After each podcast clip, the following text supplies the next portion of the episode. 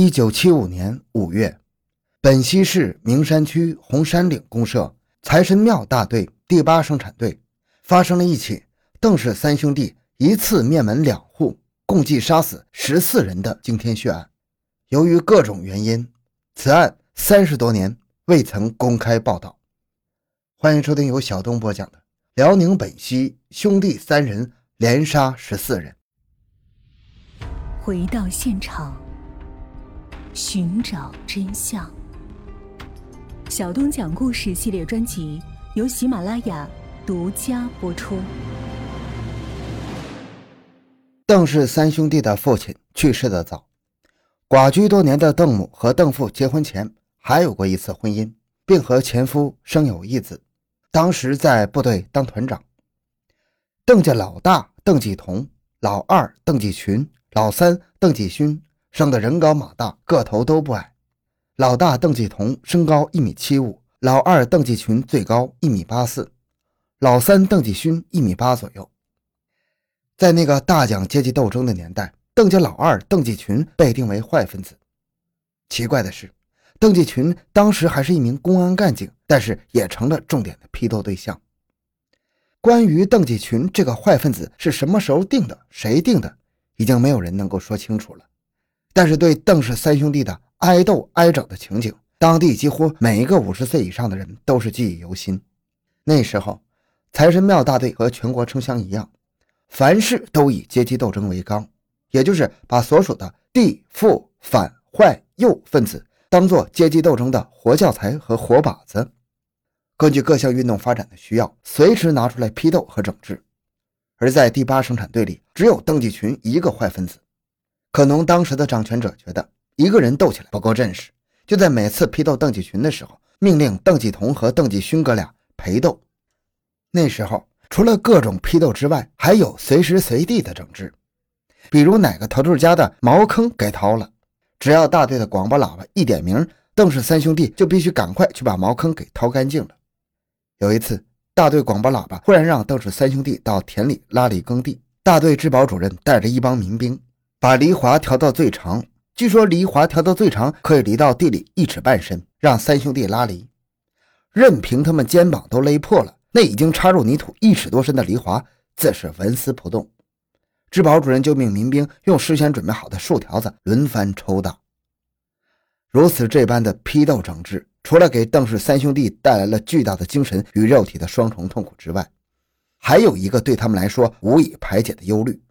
那就是。他们已经都是三十多岁人了，却一直是光棍一条，而且长此以往，明显已经没有娶上媳妇的可能。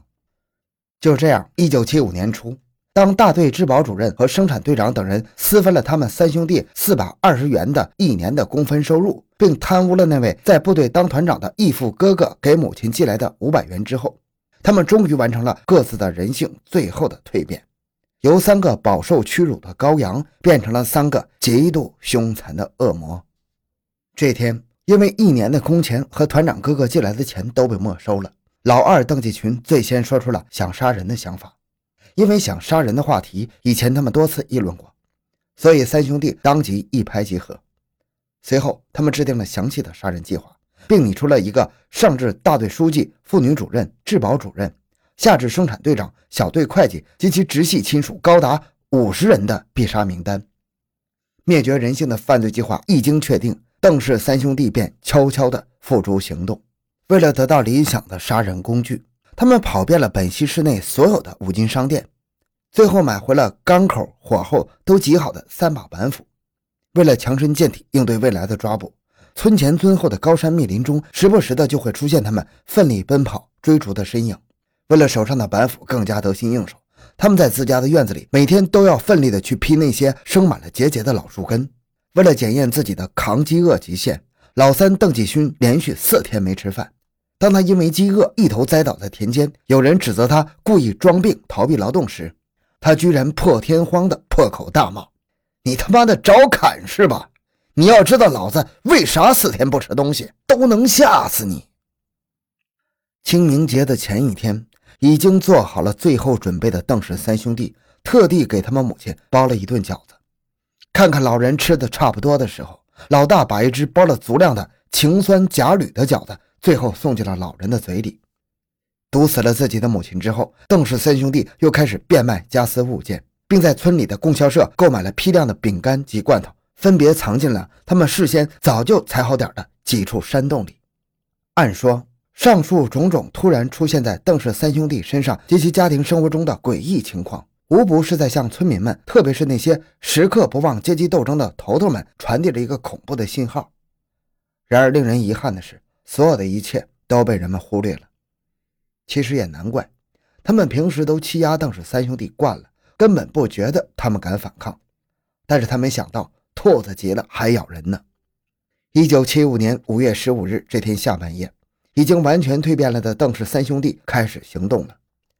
因为当天村里放映两部新电影，所以在邓氏三兄弟鬼魅般的穿行各村社之间，一次次的朝他们既定的杀戮目标奔去的时候。刚看完电影回家不久的村民们，也刚好是睡得最香最沉的时候。下半夜一点左右，邓氏三兄弟最先奔到了大队治保主任尚旺财的家里。借着朦胧的月光，邓氏三兄弟一赶到尚旺财的家里，就按照由老三在外把门望风，由老大老二进屋实施砍杀的事前分工，挥起他们手中锋利的可以刮掉汗毛的板斧，开始了他们事业第一起灭绝人性的。疯狂杀戮，在前后不到三分钟的时间里，尚旺财的一家五颗人头就已经无一幸免的被全部砍掉了。势必老大和老二同时发现还差了一个人。这时，老二忽然看见睡在炕柜上的尚旺财年仅十二岁的小儿子正懵懵懂懂地坐了起来。因为孩子是坐在炕柜上的，不方便砍头，老二便一斧子劈开了这名十二岁男孩的整个前胸。致使其内脏一下子全部都散落到体外，灭绝了治保主任的全家之后，邓氏三兄弟急速赶到他们的第二个目标——财神庙大队第八生产队队长尚喜才家里。在尚喜才家，邓氏三兄弟如法炮制，也是在砍完了尚喜才夫妇及其三个孩子的五颗人头之后，经查点发现少了一个傻丫头。老大、老二当时都不知道，尚喜才刚刚给这个傻女儿新开了一间小屋。而此刻，这个傻丫头就睡在那间小屋里。老二不甘心，拉开灯寻找，但是仍找不到傻丫头踪影。老大关了灯，说：“快走，一个傻子，剩下就剩下吧。”正在这时，住在尚喜家隔壁，因为尚喜才夫妇经常半夜打架，而时常过来拉架的老张太太，被尚喜才家扑扑腾腾的响声给弄醒了。老张太太以为是尚喜才夫妇又打起来了，就起身过来劝架。可这位好心的老太太做梦也不会想到。她前脚刚一迈进尚喜才家的院门，就被在此守候望风的老三一斧子砍死了。虽然给尚喜才家留下的仅是一个傻子，但这仍让邓氏三兄弟愤愤难平。于是，他们一退出尚喜才家，就径直去了第八生产队队部，在那里砍死了平时就住在生产队里、专门负责喂牲口的尚喜才的光棍叔叔尚连成。杀了尚连成之后。邓氏三兄弟立即来到了第八生产队会计尚向阳的家门前，可他们没想到的是，老大和老二刚一迈进灶间，就听见尚向阳的妻子喊尚向阳说：“快起来，家里好像进来人了。”老大和老二赶紧退到了窗前。这时屋里的灯亮了，只见尚向阳起身推开窗户，一边向外张望，一边埋怨妻子：“哪儿来的人呢？你个老娘们，耳朵出毛病了。”这时，一直都在负责望风的老三突然跑上前来，举起老洋炮，一洋炮就把尚向阳给打死了。老洋炮轰然的爆炸声和尚向阳妻子的哭嚎求救声，瞬间打破了山村的宁静。直到此时，已经杀红了眼的邓氏三兄弟才不得不停下手来，逃进了他们身后峰峦叠嶂的大山里。当天凌晨，接到报案的本溪军分区一个连队和本溪市公安局民警先后赶到现场，随后。一场辽宁省公安厅直接督办，由本溪市公安局携下属名山区公安分局和本溪县公安分局具体负责，各级革委会分工协作，有二十余万民兵参加的全力搜捕邓氏三兄弟的行动，在本溪全境迅速展开了。本溪境内山高林密，涵洞无数，再加之邓氏三兄弟个个身体强壮，而且准备充分，特别是老二邓继群还在公安局干过，具有一定的反侦查能力。抓捕工作之艰难，耗费人力、物力、财力之巨大，自是可想而知的。事实上，为了最终杀掉大队书记、大队妇女主任等大名单上的所有人选，邓氏三兄弟除了在最初的一个月里，因为军队和民兵连续的大规模搜山而一度逃进了吉林边境一带之外，其余时间一直都是在名山区和本溪县两地来回逃窜。一九七五年七月二十六日傍晚，就在搜捕行动一再扑空，人们的恐惧情绪一再升级。特别是居住在财神庙大队的人们，因关于邓氏三兄弟的种种谣言接连不断，一时间直闹得风声鹤唳、草木皆兵的时候，几个已经巡逻了一整天就要回去换班休息的民兵，忽然在财神庙大队第八生产队的一块玉米地里，发现了一个两条麻袋对套在一起，里面撑得满满的大麻袋包。起先，几个民兵一看到这个大麻袋包都乐了，他们以为这下子可发大财了。但上前用脚一踢，却发现里面是肉乎乎的。打开一看，里面居然是邓氏三兄弟中的老大邓继同。原来邓继同是下山来寻找食物的，没想到刚刚窜到第八生产队的地界上，小肠疝气的毛病犯了，疼得他实在是挺不住，不得已就把自己装进了麻袋里。不料就此成了瓮中之鳖。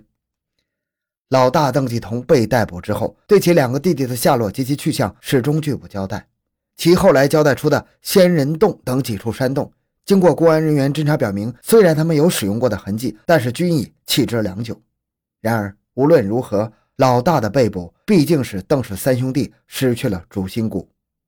此外，随着冬季即将到来，另外两个杀人恶魔的末日也注定为期不远了。